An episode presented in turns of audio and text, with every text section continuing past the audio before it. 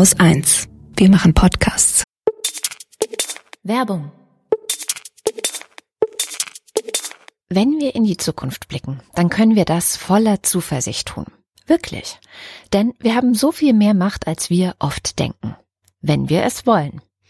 Das beste Beispiel dafür ist der Klimaschutz. Drei Viertel der weltweiten Treibhausgasemissionen entfallen auf den Energiesektor. Und auch ein Großteil eurer Emissionen sind darauf zurückzuführen und das könnt ihr in nur fünf Minuten mit dem Wechsel zu echtem Ökostrom einfach ändern. Beim Ökoenergieversorger Polarstern bekommt ihr immer 100% echte Ökoenergie. Beim Strom genauso wie beim Gas. Außerdem investiert Polarstern kräftig in neue Ökokraftwerke, hier in Deutschland und auf der ganzen Welt. Denn das Klima kennt keine Grenzen. Zertifiziert durch die Gemeinwohlökonomie ist klar, die bei Polarstern meinen es ernst und arbeiten aktiv für eine lebenswerte Zukunft. Wenn ihr das genauso toll findet wie wir, dann lohnt es sich wirklich, den Ökoenergieversorger Polarstern einmal anzuschauen. Und mit dem Code Hopeful News bekommt ihr eine 20 Euro Gutschrift auf eure nächste Jahresrechnung.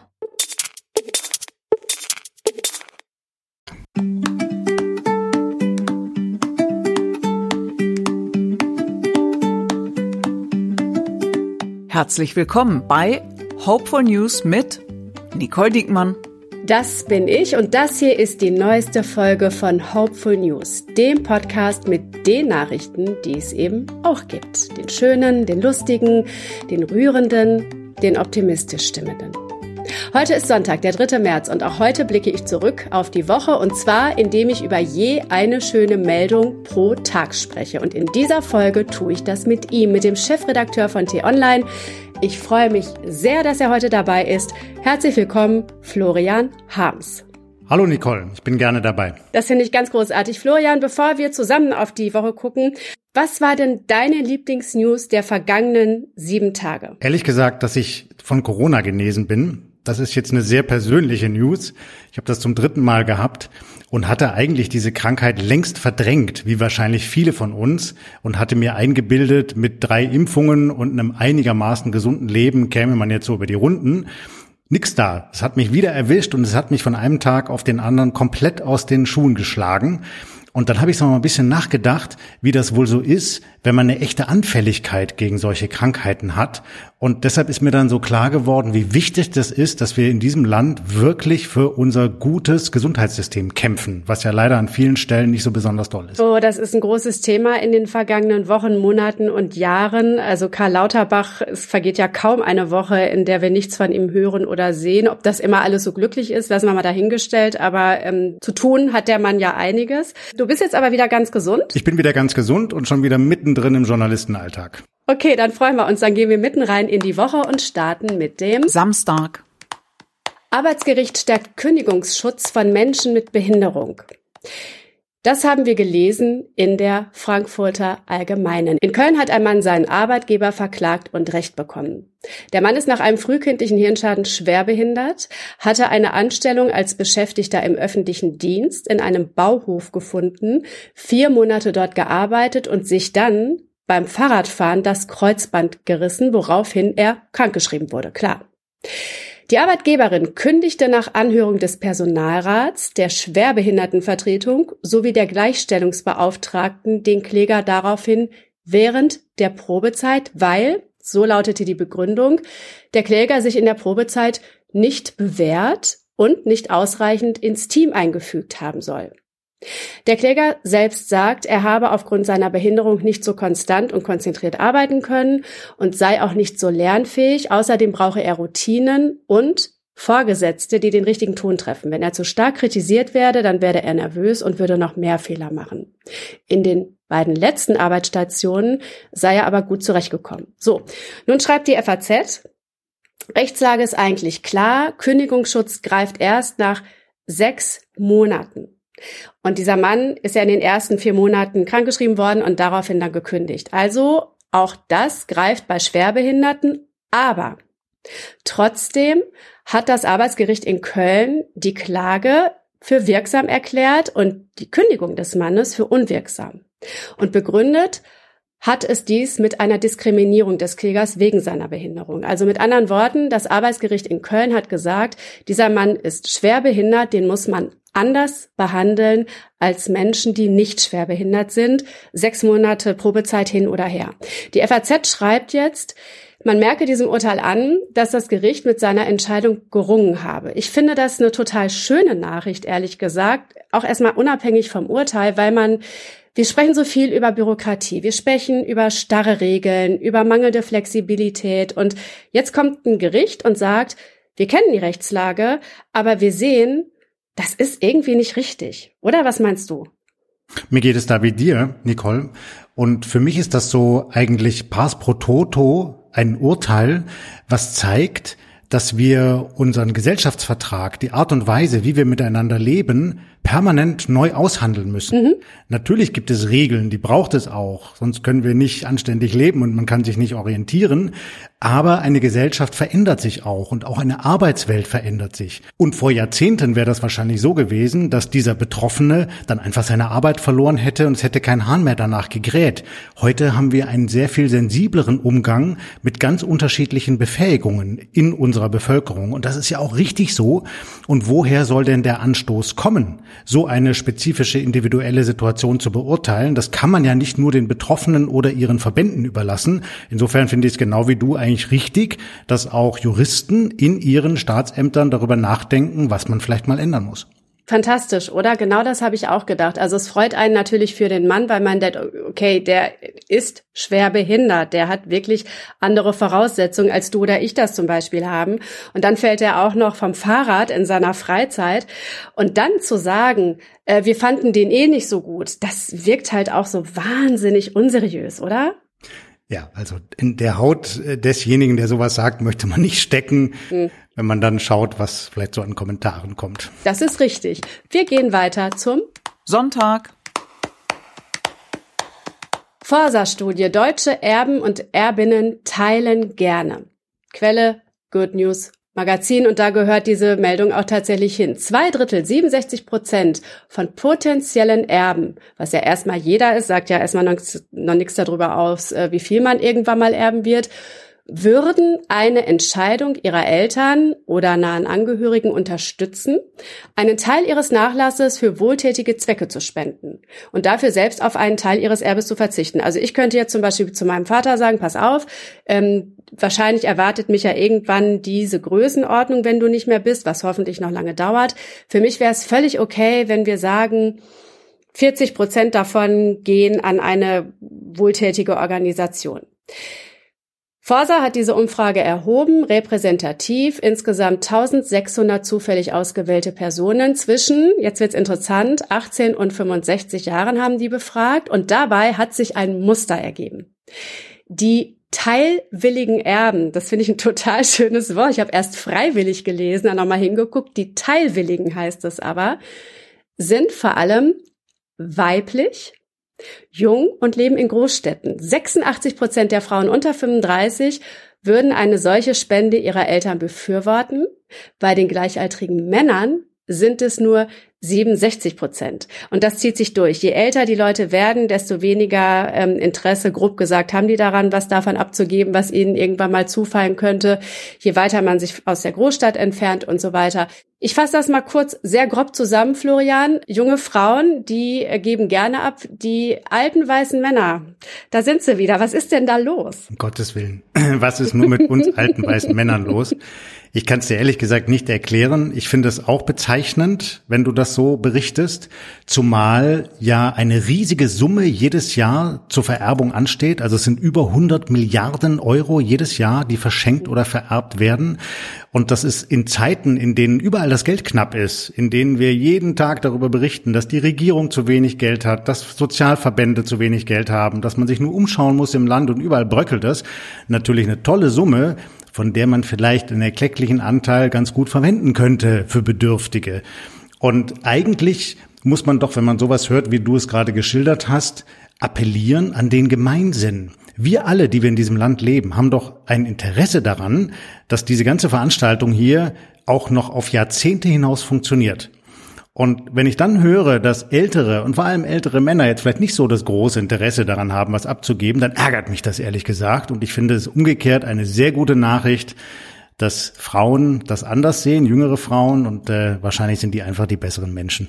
Oder ich frage es mal andersrum. Ähm, je jünger man ist, desto weniger beschäftigt man sich ja auch mit der eigenen Endlichkeit. Niemand denkt gerne über den Tod nach, aber irgendwann kommt es dann doch so nah, dass man sich dem nicht mehr so richtig verschließen kann.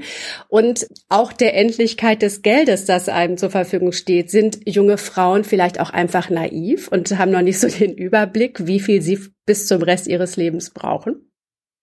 Ich weiß nicht, ob sie unbedingt naiver sind.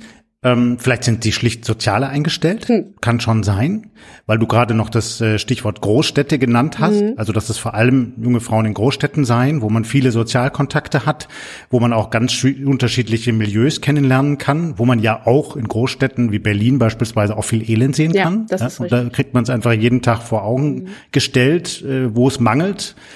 Und insofern könnte ich mir schon vorstellen, dass dann manche eher auf diesen Gedanken kommen, als wenn man jetzt vielleicht eher für sich zurückgezogen schon ein längeres Leben gelebt hat und sowieso davon ausgeht, dass das immer so in den Bahnen weitergeht. Aber nochmal, ich glaube, diese Nachricht ist wirklich ein Impuls, über unseren Gemeinden nachzudenken. Denn unser System, unsere Demokratie, unser Wohlstand funktionieren nur, wenn jeder was dazu beiträgt. In dem Zusammenhang erwähne ich auch noch gerne, dass Forsa diese Studie im Auftrag der SOS Kinderdörfer durchgeführt hat und an die SOS Kinderdörfer kann man auch schon dann spenden, solange die eigenen Mittel es zulassen, klar, bevor man geerbt hat. Das ist eine gute Sache, das kann ich nur empfehlen. Montag. Mutmaßliche RAF-Terroristin gefasst. Das war die Eilmeldung am Montagabend. Ich habe sie zuerst bei ZDF heute gesehen und Florian, es ist ja die Meldung diese Woche. Seit Tagen beherrscht die die Schlagzeilen. Ich finde teilweise mit so einer leicht irritierende Nostalgie, die lassen wir mal beiseite, aber diese Geschichte ist ja wirklich total unglaublich. Also am Montag klingeln nachmittags Zielfahnder des LKA Niedersachsen an einer Tür. Ihnen öffnet eine Frau, stellt sich mit dem Namen Claudia Ivone vor, zeigt auch einen italienischen Pass, der auf diesen Namen äh, ausgestellt ist, muss mit zur Wache. Dort nimmt man ihre Fingerabdrücke und dann stellt sich raus, da sitzt Daniela Klette. Da sitzt eine der meistgesuchten Frauen dieser Republik. Daniela Klette, mutmaßliche dritte Generations Terroristin der RAF. Ich erkläre das an dieser Stelle mal eben, weil das so oft diskutiert wird, auch in den sozialen Netzwerken. Mutmaßlich, das sagen wir Journalistinnen und Journalisten dann, wenn jemand noch nicht verurteilt ist weil wir ja keine Richterinnen und Richter sind und uns das nicht anmaßen können und auch nicht wollen, ob jemand tatsächlich schuldig ist oder nicht. Also reden wir jetzt von Daniela Klette als mutmaßlicher Terroristin. Ich habe es eben schon gesagt, dritte Generation RAF. Gerold von Braunmühl 1986 ermordet, der deutsche Bankchef Alfred Herrhausen 1989, Detlef Carsten Rohwedder 1991, das war der Vorsitzende der Treuhand. Das sind drei der zehn Morde auf dieser Zeit, die auf das Konto der RAF gehen. So. Jetzt hat man also Daniela Klette, die, das finde ich total interessant, erleichtert gewirkt haben soll, als klar war, man hat sie überführt auf dieser Polizeiwache. Und diese Daniela Klette hat auf der einen Seite ein total absurdes Leben geführt. Man hat in ihrer Wohnung in Berlin-Kreuzberg eine Panzerfaustgranate gefunden, eine Kalaschnikow und weitere Schusswaffen und Sprengstoff. Äh, jetzt finde ich kommt der interessanteste Punkt. Wir müssen nämlich anscheinend noch mal über den Begriff Untergrund sprechen. Daniela Klette war in einem Capoeira-Verein total aktiv, ist auf Facebook-Seiten dieses Vereins zu sehen gewesen. Gleichzeitig, wir erinnern uns, hängen in den Polizeiwachen dieser Republik Fahndungsplakate mit Bildern dieser RAF-Terroristen, ja. Daniela Klette ist beim Karneval der Kulturen durch Berlin marschiert, an der Spitze ihres Vereins, ist jede Woche zum Pilates gegangen. Also ich würde fast behaupten, ich führe ein zurückgezogeneres Leben als eine Frau, nach der 30 Jahre lang gefahndet worden ist und die jetzt gefunden worden ist. Also was sagt das eigentlich über unsere Behörden aus? Ja, ich habe mich genauso gewundert wie du, als ich das hörte und las und als ich dann vor allem auch die Bilder von ihr sah, wo man ja wirklich eine Frau sieht, die total harmlos wirkt, zunächst mal, soweit man das beurteilen kann. So, und natürlich habe ich äh, mich auch in den vergangenen Jahren ganz intensiv mit diesem Thema beschäftigt, offen gestanden sogar schon seit Jahrzehnten. Also diese ganze Geschichte der RAF hat mich sehr beschäftigt mit ihren unterschiedlichen Verästelungen.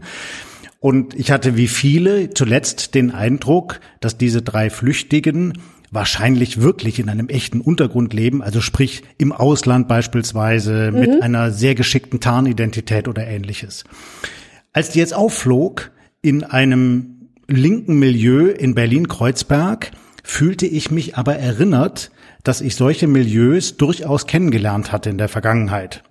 In Städten wie Berlin, Hamburg, Freiburg, Frankfurt und wo es durchaus möglich war, wenn man sich da ein bisschen aufgehalten hat, schon auch mit Menschen in Kontakt zu kommen, die einen ganz anderen Blick auf unsere Gesellschaft und unseren Staat hatten. Ich will damit jetzt nicht sagen, dass ich mal Kontakt hatte zu Gewalttätern oder gar mhm. Terroristen. Aber es gibt dieses Milieu seit Jahrzehnten in Deutschland.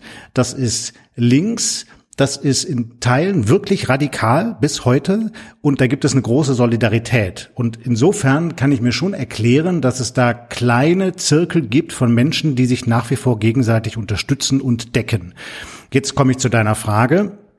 Wie zur Hölle kann es sein, dass der deutsche Staat mit all seinen Ermittlungsbehörden denen nicht auf die Schliche gekommen ist, sondern im Gegenteil, dass ja Journalisten, die für einen Podcast recherchiert haben, mit Hilfe neuer digitaler Technologien, wie beispielsweise Bilderkennungssoftware, schon mal vor Monaten diese Frau Klette identifiziert hatten. Das ist wirklich mhm. absurd in einer Zeit. Die Geschichte wird immer besser, oder? Die Geschichte wird von Tag zu Tag absurder, ja absurder und in einer Zeit, in der ja zugleich wir wissen, dass Sicherheitsdienste auch mit Hilfe der Amerikaner wirklich bis ins Kleinste alles überwachen können. Ja, also ich, ich würde mich nicht wundern, wenn jetzt gerade über uns jemand zuguckt und äh, da schaut, was wir gerade so besprechen. Mhm. Ja, also die, die Amerikaner haben schon eine sehr gute Überwachungssoftware und sind sehr gut darin, zum Beispiel geplante Attentate rechtzeitig aufzudecken und dann dem Bundesnachrichtendienst einen Hinweis zu geben. Gott sei Dank. Hat alles nicht gefruchtet in diesem Fall. Und das ist unerklärlich bislang. Und wenn du mir das noch gestattest, diese absurde Kette der Unerklärlichkeiten geht ja weiter, dass dann, als man in die Wohnung von Frau Klette gekommen ist, erstmal nicht nichts groß gefunden hat, außer ein paar ähm, ja, Munitionshalterungen und Munition für Waffen, aber nichts weiter. Dann hieß es keine Waffen gefunden und dann erst viele Stunden später fand man Kriegswaffen. Du hast es eingangs gesagt. Panzerfaust, Maschinenpistole. Äh, da haben offenkundig mehrere Behörden einfach aneinander vorbei ermittelt und sind sich gegenseitig über die Füße gestolpert. Das hat heute ein Kollege von mir gesagt, mit dem ich mich darüber nochmal unterhalten habe. Also ähm, er sagt, ich wohne nicht beengt, aber ich wüsste gar nicht, wo in meiner Wohnung ich solches Gerät verstecken könnte, dass Beamte ewig brauchen, um das überhaupt zu finden. Also das ist wirklich Wahnsinn. Ne? Trotz alledem, das ist gerade schon gesagt, ähm, Digitalisierung, also Journalisten kommen drauf, es könnte sich um die Terroristin X XY handeln, die wir da gerade ausfindig gemacht haben, verfolgen die Spur aber nicht weiter. Aber im Grunde genommen haben die Macher dieses Podcasts, die sich ja jetzt dann auch ähm, im Nachgang nochmal zu Wort gemeldet haben, das innerhalb von einer halben Stunde, haben sie erzählt, erledigt mit Software nach Feierabend, wofür die ähm, deutsche Polizei naja, anscheinend ja immer noch nicht gerüstet ist. Ich finde, diese Beschäftigung mit der RAF, das ist ja so ein deutsches Ding. Also wir haben alle den Bader-Meinhof-Komplex gelesen in Deutschland, dieses berühmte Buch von Stefan Aust.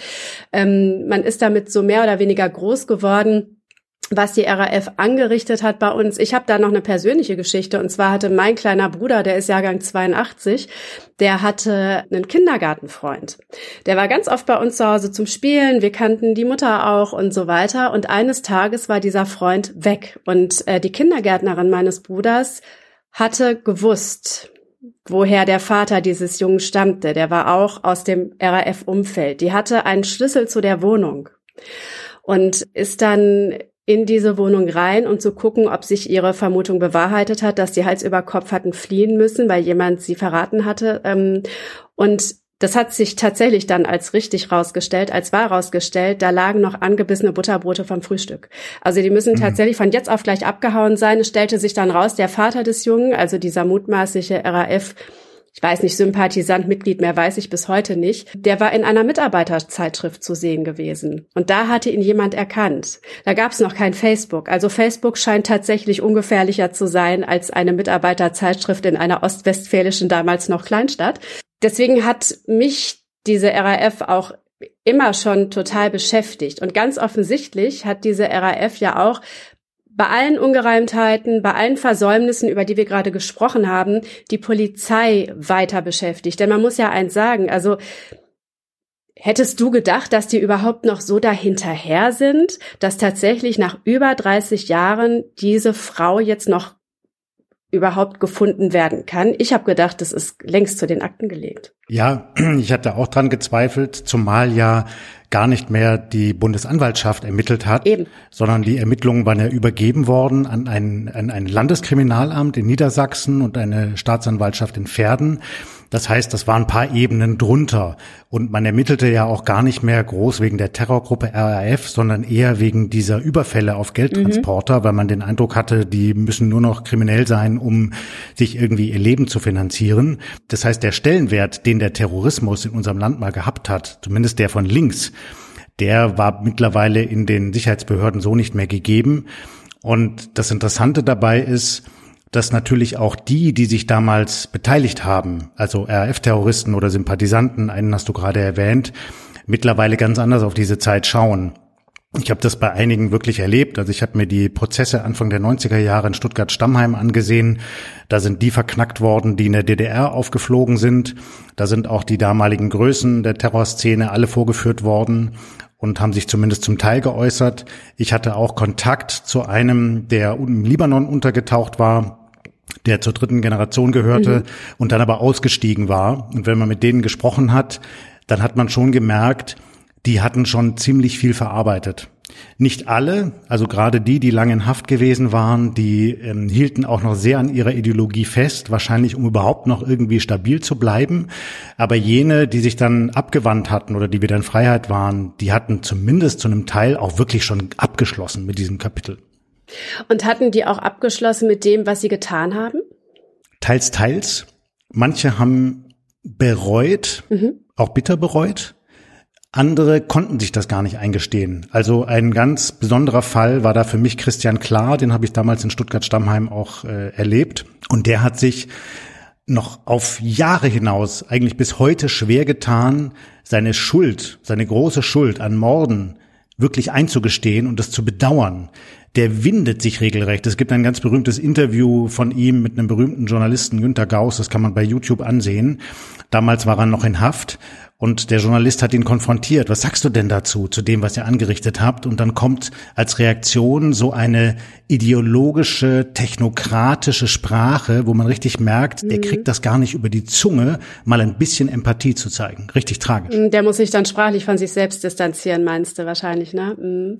Also diese Geschichte, das, was du gerade erzählst und eben die Geschichte ähm, dieser Familie, mit der mein Bruder vor allem ähm, so eng war für eine Zeit lang, das erklärt vielleicht auch, äh, ähm, diese Erleichterung, die die Beamten dann geschildert haben bei der Daniela Klette, ne, dass man irgendwann dann an dem Punkt ist und denkt, okay, jetzt ist es endlich vorbei. Also jetzt kann ich vielleicht auch mit mir selber reinen Tisch machen. Da gehört vielleicht auch die Geschichte rein. Man hatte gehofft, dass man äh, Daniela Klette bei oder nach der Beerdigung ihrer Mutter dann am Grab äh, findet. Ne? Dann haben die ähm, dann Polizisten dann noch ein paar Tage ausgeharrt, weil sie dachten, die kommt, um Abschied zu nehmen. Das hat sie nicht getan. Das geht natürlich nicht, wenn man im sogenannten Untergrund äh, lebt. Und tja, vielleicht ist es dann tatsächlich irgendwann so, dass man froh ist, wenn es endlich vorbei ist. Man fragt sich ja, ob man jeden Morgen aufwacht, anstelle einer ähm, Daniela Klette zum Beispiel, und denkt, nach mir wird gefahndet oder ob das irgendwann komplette Normalität ist. Ne? Ja, ich glaube schon, dass man das so empfinden kann. Eine andere äh, Terroristin, Birgit Hogefeld, die auch zur dritten Generation gehörte, hat sich mal in einem langen Interview mit dem Spiegel geäußert und auch zu dieser Zeit im Untergrund. Und ähm, da merkte man ihr schon an, wie anstrengend das auch ist, eben immer mit dieser Furcht zu leben, dass man vielleicht doch gefasst wird. Und insofern würde das passen, was du gerade schildertest von Frau Klette, dass sie dann, als es wirklich so weit war, fast erleichtert gewesen ist, offenbar. Wir halten fest, Hartnäckigkeit zahlt sich aus. In Sachen Digitalisierung ist äh, bei den deutschen Behörden noch Luft nach oben, aber das ist ja nun auch nichts Neues. Wir gehen weiter zum Dienstag. Verkehrsbelastung ist in Berlin um bis zur Hälfte gesunken, meldet der RBB. Also ich sag mal so, es fühlt sich ein bisschen anders an, weil man hier in Berlin, wo ich ja wohne, eigentlich ständig im Stau steht oder ständig am Stau vorbeifährt auf dem Rad, wenn man das Auto nicht nehmen musste. Ich gebe es offen zu, ich kann das Auto im Moment nicht nehmen. Ich habe nämlich gerade keinen Führerschein. Ich musste den abgeben, weil ich eine rote Ampel übersehen habe. Ähm, aber da sieht man mal, allein aufs Gefühl kann man sich nicht verlassen und deswegen kommen hier jetzt die Fakten. Seit 2015 ist die sogenannte durchschnittliche tägliche Verkehrsstärke an den allermeisten der rund 150 Messstellen, die hier in Berlin stehen, stetig gesunken, und zwar im Einzelfall um bis zu 50 Prozent. Einmal zur Erklärung, die sogenannte durchschnittliche tägliche Verkehrsstärke, das bedeutet die Zahl von Kraftfahrzeugen, die durchschnittlich pro Tag eine dieser Messstellen passieren. Und gerade an den großen Hauptstraßen, das ist interessant, an denen Fahrstreifen zugunsten von Radwegen umgewandelt worden sind, ist der Autoverkehr massiv zurückgegangen. Und das ist auch vor dem Hintergrund bemerkenswert, weil Berlin in derselben Zeit in der der Autoverkehr stetig zurückgegangen ist, stetig gewachsen ist. Also die Einwohnerzahl nimmt die ganze Zeit über zu, aber die Zahl der Autos, die hier über die Straßen fährt, die nimmt ab. Also Florian, ich habe es ja schon gesagt, ich fahre jetzt sowieso gerade kein Auto. Ich kam an einem Sonntagabend spät von einem Parteitag zurück. Also ich war arbeiten, kam zurück nach Berlin. Es war zum Glück so spät, dass niemand auf der Straße war, ist nichts passiert. Ich habe nach einem Blaulicht Ausschau gehalten und habe dann eben diese rote Ampel nicht gesehen. Jetzt ist der Lappen also für vier Wochen weg. Ich fahre aber sowieso kaum noch Auto. Ich wohne in einer Großstadt, da braucht man das ja nicht so unbedingt. Und aber ich weiß ja, du pendelst zwischen Berlin und Hamburg, ne? zwischen deinem privaten Wohnort in Hamburg und deinem Arbeitsplatz. Ich könnte mir vorstellen, Strecke Berlin-Hamburg im Zug ist ja eigentlich super, ist eine der wenigen, die gut funktionieren, muss man ja sagen. Hat sich in den letzten Jahren dein Verhältnis zum Auto verändert? Ja, ganz grundlegend.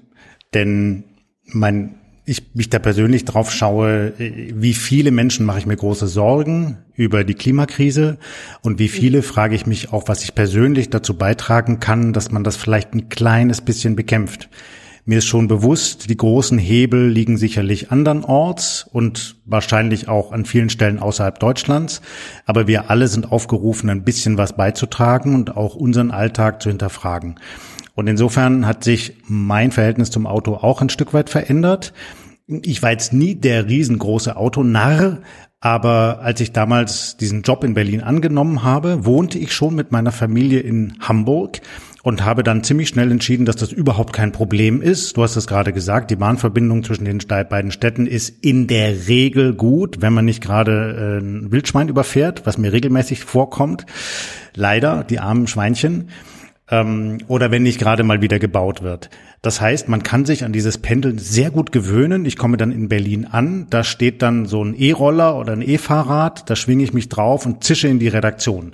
Und auf dem Rückweg wieder umgekehrt. Das ist alles überhaupt kein Problem mehr.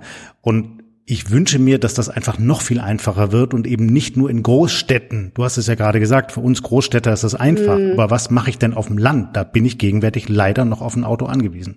Das ist wirklich total interessant, ne? dass das ähm, in Berlin funktioniert, weil es ja nicht nur um Autos geht, sondern es geht auch um Lkw. Also anscheinend trügt uns da auch, und das müssen wir beide, glaube ich, auch mal äh, selbstkritisch sagen, ein bisschen die mediale Debatte. Ich hätte das nie gedacht, weil dieses Thema Klima Mobilität, das ist ja auch super, wirklich arg in den Vordergrund, in den Fokus gerückt ist in den letzten Jahren, sicherlich auch durch Fridays for Future oder die sogenannten Klimakleber. Also was die aber tatsächlich geschafft haben, dass wir uns da wahnsinnig drauf fokussieren, können wir uns jetzt ein bisschen auch zurücklehnen, jetzt wo wir die Zahlen zum Beispiel aus Berlin kennen? Hm, zumindest klingt es erstmal gut. Und man kann ja auch mal nach den Gründen mhm. fahnden. Ich ahne, dass es nicht nur daran liegt, dass jetzt alle vernünftiger geworden sind. Vermutlich hat es auch was ähm, mit veränderter Verkehrswegeplanung zu tun. Das ist aber ja eigentlich mhm. positiv. Früher, also in den Zeiten vor Google Maps in jedem Auto und vorintelligente Ampelschaltung und ähnlichem sind halt alle einfach in ihrer Blechdose in die Stadt reingeheizt und haben geguckt, wie sie irgendwie auf den großen Hauptverkehrsadern von A nach B kommen. Das ist ja heute zum Glück anders. Man kann sich wirklich in Echtzeit danach richten, wo man gerade durchkommt, wo kein Stau ist und wo man vielleicht sogar noch einen guten Parkplatz kriegt. Hinzu kommen die ganzen Carsharing-Modelle, also auch Carsharing-Autos. Ja. Und das erleichtert das natürlich alles schon ziemlich. Auch übrigens, was die Lieferanten anbelangt. Ich habe mir das mal angeguckt, wie die das machen. Also wenn die gut sind, dann achten die wirklich minutiös drauf, wie sie ihre Route planen und fahren nicht einfach drauf los, sondern planen das akribisch so, dass sie möglichst wenig Kilometer machen müssen und so, dass sie eben wirklich schnell durch die Stadt kommen. Also wir halten fest, der Autoverkehr wird weniger und wir Menschen werden doch intelligenter. Das, was, ähm, was so oft beschrieben wird. Mit Hilfe der Maschinen. Ja. So sieht's aus. Many of us have those stubborn pounds that seem impossible to lose, no matter how good we eat or how hard we work out. My solution is PlushCare. PlushCare is a leading telehealth provider with doctors who are there for you day and night to partner with you in your weight loss journey. They can prescribe FDA-approved weight loss medications like Wagovi and Zepbound for those who qualify. Plus, they accept most insurance plans. To get started, visit plushcare.com slash weight loss. That's plushcare.com slash weight loss. Mittwoch. San Francisco entschuldigt sich bei schwarzer Bevölkerung wegen Rassismus und Diskriminierung. San Francisco hat Sorry gesagt, das schreibt das Redaktionsnetzwerk Deutschland. Man bitte alle Afroamerikaner, die nach San Francisco kamen und Opfer von systemischer und struktureller Diskriminierung, institutionellem Rassismus, gezielten Gewalttaten und Gräueltaten wurden, sowie deren Nachkommen. Es wurden auch konkrete Maßnahmen angemahnt. In einer Resolution wird die Stadtverwaltung aufgefordert, frühere diskriminierende politische Maßnahmen und Praktiken nicht zu wiederholen und sich zu erheblichen kontinuierlichen, systemischen und programmatischen Investitionen, ich zitiere, in schwarze Gemeinden zu verpflichten. Also da schaut man jetzt in die Zukunft und nicht nur darauf, was hat man falsch gemacht, sondern wie kann man dafür sorgen, dass es nicht nur nicht mehr gemacht wird, sondern dass es auch besser wird. Denn hier sind mal zwei Zahlen, die sagen eine Menge aus. Weniger als sechs Prozent der Einwohner San Francisco sind schwarz, aber laut einer Zählung aus dem Jahr 2022 machen Schwarze 38 Prozent der Obdachlosen in der Stadt aus. Also das ist ja wahnsinnig aussagekräftig und das nun wirklich nicht im guten Sinne. Aber das Signal, dass eine Stadt sich entschuldigt, dass konkrete Vorschläge gemacht werden, was in Zukunft anders laufen soll, das ist ja schon mal ein sehr ermutigendes Signal, oder Florian? Wir wissen ja auch, Politik lebt ganz viel auch von Symbolik und eine Entschuldigung ist ein großes Symbol, ne? Ja, ich glaube auch. Man kann sich ja nur für etwas entschuldigen, was man wirklich verbrochen hat. Und das ist in diesem mhm. Fall ja aber gegeben. In Amerika sind über viele, viele Jahrzehnte lang Schwarze systematisch diskriminiert worden. Das wissen wir alle aus dem Geschichtsunterricht. Und es ist ja bis heute so, dass man als dunkelhäutiger Mensch einfach schlechtere Chancen hat in diesem riesengroßen Land, wo es eigentlich so viele Chancen gibt. Du hast das Beispiel San Francisco genannt. Ich habe mir das selber, selber da mal angeschaut. In der Innenstadt, wenn man dort auf die großen Straßen tritt, dort gibt es Hunderte, Tausende mhm. von Obdachlosen. Und das sind nicht nur kranke Menschen, das sind nicht nur Menschen, die vielleicht nicht arbeiten wollen, sondern es sind ganz viele, die einfach aus der sogenannten Mittelschicht rausgeflogen sind. Hat auch strukturelle Gründe. Also viele der großen Digitalkonzerne sind da jetzt vor Ort, die verderben den Mietmarkt und vieles mehr. Und getroffen sind dann eben ganz häufig Schwarze. Und ähm, wenn dann eine Stadt hingeht und sagt, uns tut das leid, wir anerkennen erstmal diese Schuld, ist das sicherlich der erste Schritt dahin, dass man dann auch wirklich was ändert. Der muss dann natürlich folgen. Ich schlage jetzt mal den Boden zum Arbeitsgericht in Köln. Das war unsere erste Meldung. Das war der Samstag. Da haben wir beide gesagt, also ähm, Richterinnen und Richter, die sensibel mit einer ganz individuellen Situation, mit einer ähm, ganz individuellen Klage zu äh, umgehen, mit der sie zu tun haben. Und jetzt eine Stadt, die sich entschuldigt. Das ist schon neues Zeitalter, in das wir gerade kommen, oder? Dass Institutionen, ich nenne das jetzt mal so wahnsinnig weiche Instrumente plötzlich einsetzen. Beobachtest du das auch? Ja, schon. das stimmt, ein interessanter Gedanke. Ich glaube, es wird eben mit dem Blick auf Institutionen nicht mehr alles als in Anführung Gott gegeben hingenommen. Ja, dass ein Gericht halt ein Gericht ist und sagt, was es will und ein Kommunalparlament macht, was es will und der Regierungschef darf bestimmte Dinge so, sondern es muss sich verändern, weil die ganze Gesellschaft sich verändert und weil auch die Krisenerlebnisse zunehmen, weil man an vielen Stellen einfach merkt, es sind so viele Herausforderungen, mit denen wir gegenwärtig konfrontiert sind. Wir müssen neue Antworten darauf geben und wir müssen auch die bestehenden Mechanismen und Institutionen durchaus mal in Frage stellen. Vielleicht nicht grundsätzlich in Frage stellen, aber mal anzufangen, einzelne Aspekte in Frage zu stellen und dann eben auch zu sagen, wir erwarten sogar regelrecht, von Richtern, dass sie ihre Rechtsprechung und auch die Gesetze, nach denen sie Recht sprechen, kritisch reflektieren. Und wir erwarten von Institutionen wie zum Beispiel einer Kommunalverwaltung, dass sie auch ein historisches Gewissen hat und nicht nur im Hier und Jetzt lebt. Und jetzt fehlt nur noch, Nicole, dass die Bundesanwaltschaft kritisch reflektiert, was sie vielleicht nicht getan hat, um die RAF-Terroristen zu finden, wohingegen Journalisten schneller gewesen sind. Also ja, ich glaube schon, es ist sinnvoll, dass auch staatliche Institutionen mal zeigen, was sie für Fehler gemacht haben. Und damit hast du die perfekte Überleitung geliefert. Vielen Dank dafür. Wir gehen rüber zum Donnerstag. Florian, viele Leute reden übers Hufeisen, viele Leute kritisieren die Hufeisentheorie. Wir beide leben die jetzt. Wir sprechen hier heute nicht nur über eine mutmaßliche Linksterroristin, sondern auch über eine Rechtsterroristin beziehungsweise über ihre Freundin. Anklage gegen Zschäpe-Vertraute, darüber schreibt die Taz.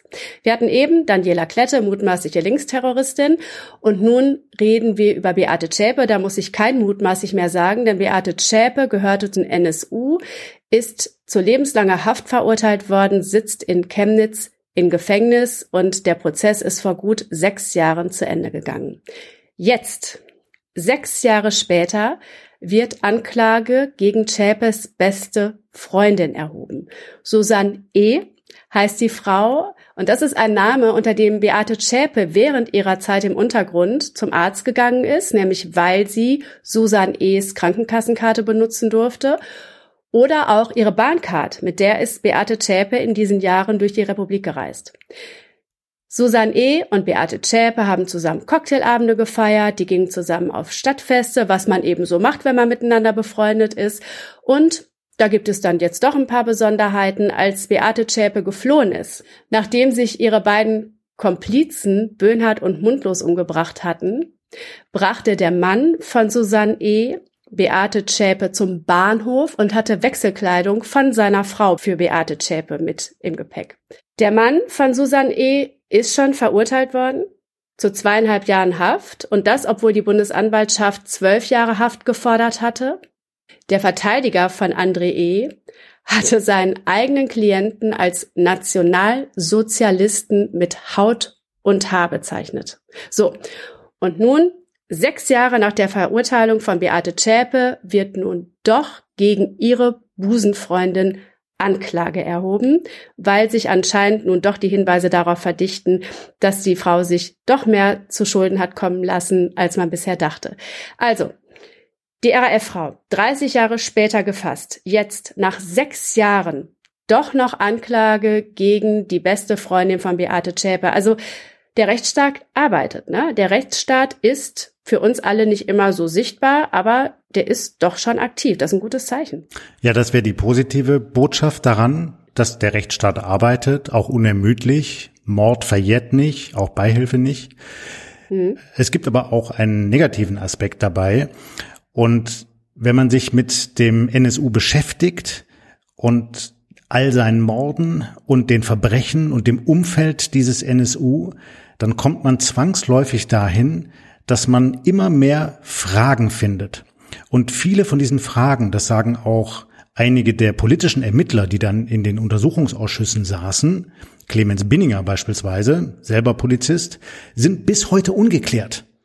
Und auch deshalb ungeklärt, weil beispielsweise der Bundesverfassungsschutz zum damaligen Zeitpunkt eine sehr dubiose Rolle gespielt hat. Nur mal ein Beispiel. Einer der NSU-Morde der beiden Uwes, der beiden Täter, Mundlos und Böhnhardt, fand 2006 in Kassel statt. Da sind die in ein Internetcafé gegangen und haben Halil Yozgat erschossen. Und in diesem Internetcafé saß ein Verfassungsschützer und will nichts davon mitbekommen haben. Mhm. Und das wird bis heute so behauptet, auch seitens der Behörde, wo man sich einfach nur am Kopf kratzen kann und sagt, da kann doch irgendwas nicht stimmen. Und so gibt es viele Ungereimtheiten, die in dieser Zeit des Bundesverfassungsschutzes, auch in der Zeit von Hans-Georg Maaßen, nicht aufgeklärt worden sind. Und wenn man sich dann heute mit Verfassungsschützern unterhält, auch mit dem gegenwärtigen Präsidenten Haldewang, der ein sehr großes Interesse daran hat, diese Zeit auch aufzuarbeiten und das auch glaubwürdig äh, vermittelt, dann stellt man fest, da gibt's noch sehr, sehr viel zu tun.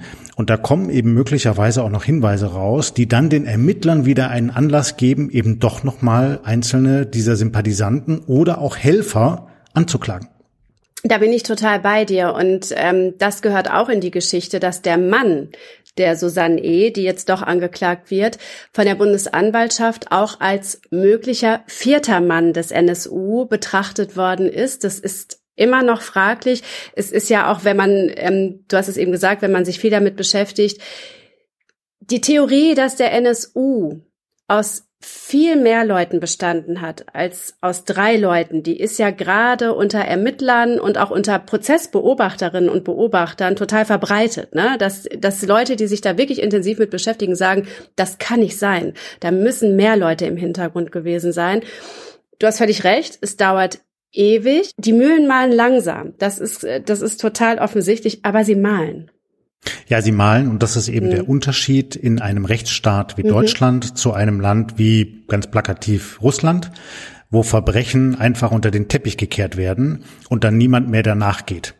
So Oder auch von einem Staat wie Ungarn, der eigentlich eine Demokratie ist, aber sich hin entwickelt zu einer Autokratie, wo alles nur auf das Kommando eines starken Mannes hört und wenn der was nicht will, dann wird halt nicht weiter nachgeforscht. So, und deshalb können wir so stolz sein auf unser System. Wir müssen es aber auch verteidigen, denn das ist keine Selbstverständlichkeit. So, das muss jeden Tag wieder neu errungen werden. Ja, also du bist hier der Meister der Überleitung, Florian. Das war nicht dein letzter Besuch, wenn es nach mir geht in diesem Podcast. Damit sind wir nämlich schon beim Freitag. Kampf gegen Fake News. Deutsche sehen sich selbst in der Pflicht. Die Quelle ist hier online. Äh, kennst du, Florian? Kenne ich auch. Ich habe ja auch eine Kolumne bei euch. Das sagen wir auch mal der Transparenz halber. Die Mehrheit der Deutschen hält Fake News für eine wachsende Gefahr für die Demokratie. Also äh, Fake News sind nie gute News denn die haben immer einen bestimmten Zweck und das ist nie ein guter, aber auch in dieser Meldung steckt ein guter Kern, sonst hätte sie es ja nicht in diesem Podcast geschafft. Es gibt ein wachsendes Bewusstsein dafür, wie gefährlich Fake News sein können und das wiederum ist ja total super, denn Fake News gehen ja nicht mehr weg. Und es wird noch besser, gleichzeitig sehen sich die allermeisten selbst in der Verantwortung, etwas gegen Desinformation zu tun, zum Beispiel indem sie den Wahrheitsgehalt von Meldungen im Netz hinterfragen oder Originalquellen überprüfen. Das hat die Bertelsmann Stiftung herausgefunden. Die hat nämlich ein Format entwickelt, das Forum gegen Fakes heißt. Und zu diesem Format gehört ein Abstimmungstool, das man zum Beispiel bei euch bei T-Online in manchen Artikeln findet und sich dann dort ganz niedrigschwellig daran beteiligen kann. Ihr seid Medienpartner von dieser Aktion. Florian, warum macht ihr da mit? Weil wir und weil ich Fake News wirklich für eine der größten Bedrohungen unserer Gesellschaft und unserer Demokratie halten und wir den Eindruck haben, es wird noch zu wenig dagegen getan, sowohl seitens der Gesetzgeber als auch seitens der Gesellschaft. Wenn man sich mal anschaut, wie polarisiert viele gesellschaftliche Debatten mittlerweile sind, wie schnell man übereinander spricht statt miteinander und sich gegenseitig anschreit und wo das vielleicht alles noch enden kann, nämlich da, wo Amerika jetzt steht, dann liegen die Gründe ganz häufig leider Gottes im Internet, in den sozialen Medien und eben auch in den Fake News, in den Falschnachrichten, die manchmal ganz unschuldig einfach weiterverbreitet werden, die aber auch gezielt gestreut werden von interessierten mhm. Kräften Sei es ausländische Akteure, also der russische Staat macht sowas, seien es auch einzelne politische Akteure, also die AfD ist sehr erfolgreich damit, Stimmung zu machen, zu hetzen in den sozialen Netzwerken. Und wir haben gesagt, da muss etwas gegen geschehen. Und wir haben einen großen Vorteil bei T-Online. Du weißt das auch als Kolumnistin. Wir haben nämlich eine Höllenreichweite. Also wir erreichen sehr viele Menschen und nicht nur in Großstädten, sondern überall auch auf dem Land. Und dann haben wir gesagt, beteiligen wir uns nicht aktivistisch. Wir wollen damit nicht eine bestimmte Position rüberbringen, sondern im Sinne einer Aufklärung. Das heißt, wir weisen hin auf dieses Projekt, wir stellen Flächen zur Verfügung und als Leserin und Leser kann man sich beteiligen, man kann Vorschläge machen, was soll getan werden gegen Fake News.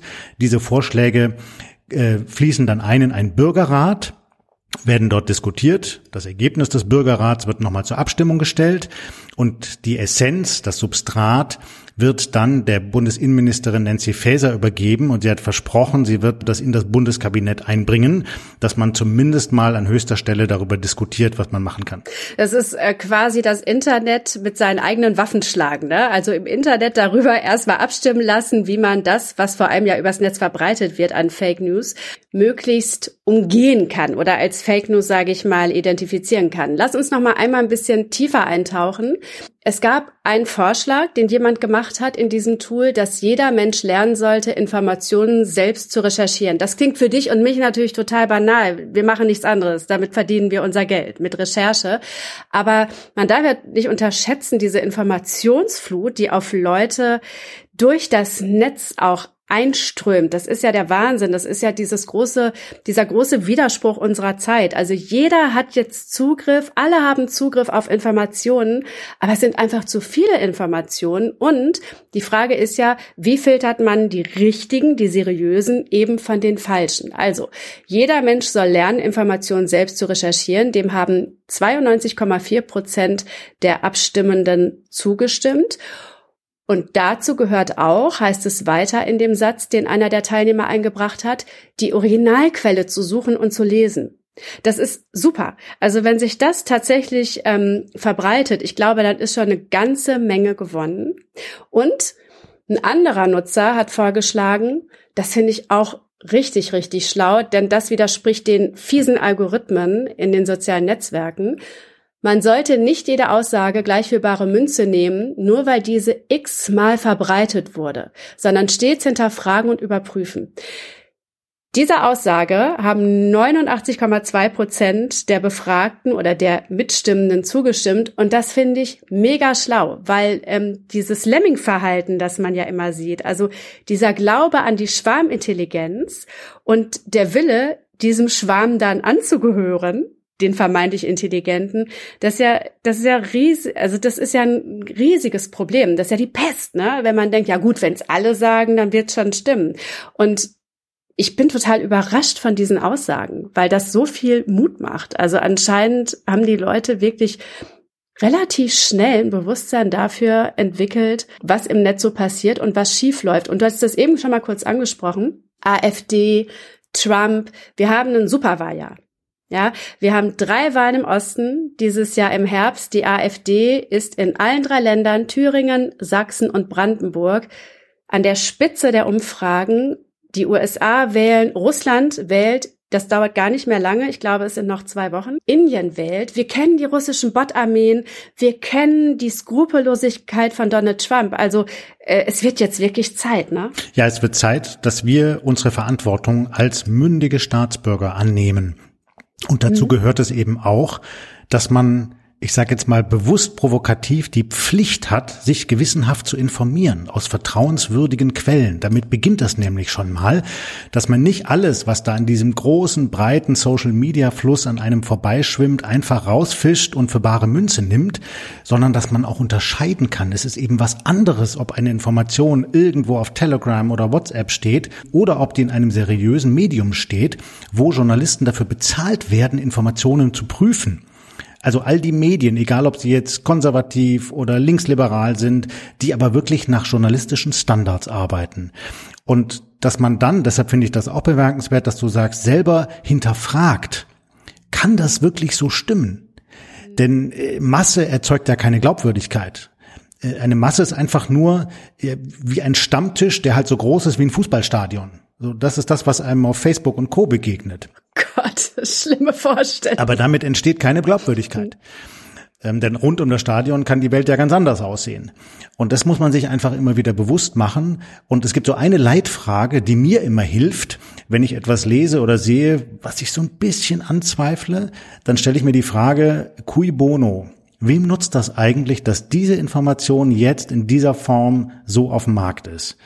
Und wenn man da nachfolgt und mal dann guckt, wer hat das geteilt, was sind das für Leute, was haben die sonst noch so geteilt, was haben die sonst so gesagt, komisch, die haben ja irgendwie erst einen Tweet abgesetzt, dann ist es vielleicht ein automatisierter Bot aus einer russischen Trollfabrik, kann ja sein.